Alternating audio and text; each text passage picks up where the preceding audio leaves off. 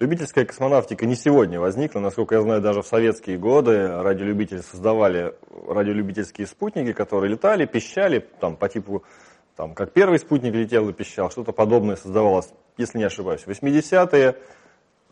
Э, и сейчас э, российский пример, вот «Маяк», ну, он относительно любительский. Начали, конечно, все это любители, но это в том плане, что не профессиональные спутникостроители. Хотя э, с опытом э, люди в, в команде «Маяка» все-таки были и сотрудники российских космических предприятий, или бывшие сотрудники. Э, и он отчасти любительский, и институт их поддерживал.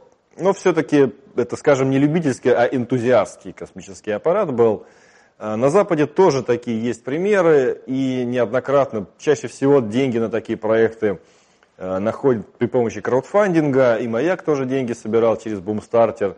На Кикстартере периодически появляются проекты. Э, одним из интересных проектов было Ардусат, например. А, команда небольшая предложила построить спутник на Ардуине,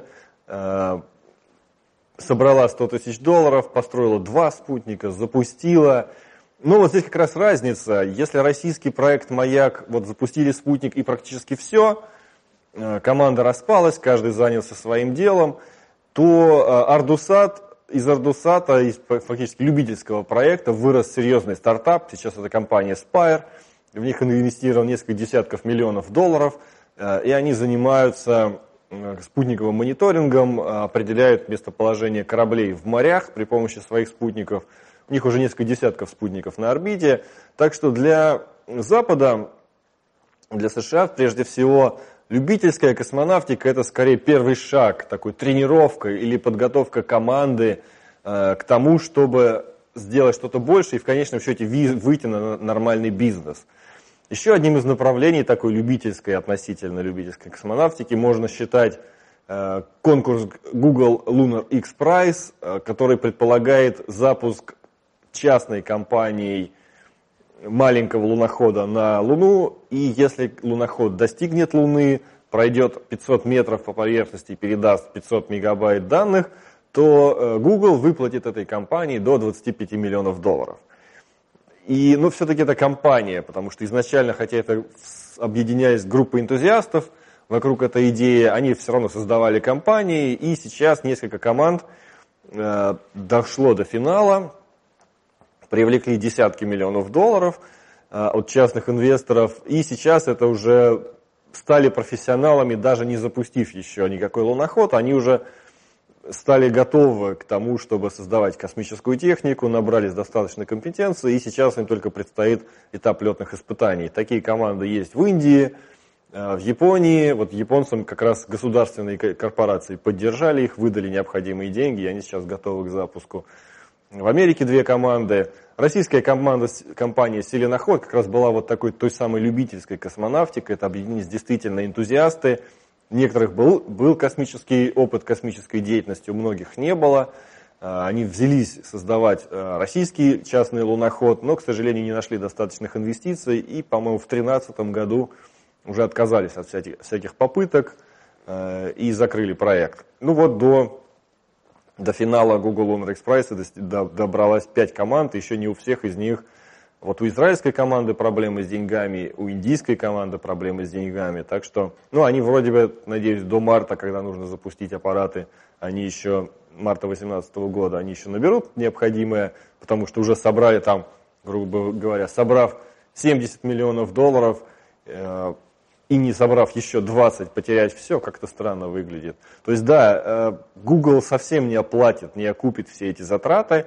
И здесь э, вот этот конкурс, он воспринимается лишь как первый шаг, как толчок э, к началу занятия, в общем, космосом.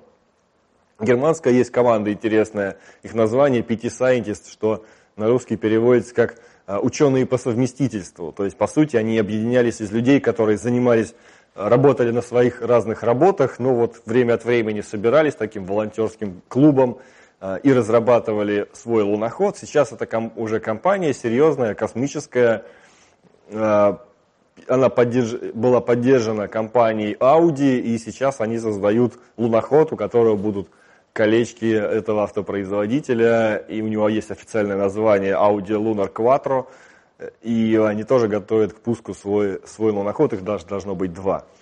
Э, так что любительская космонавтика все-таки это возможность сделать первый шаг в серьезную взрослую космонавтику, в профессиональную, частную или государственную, или это второй вопрос.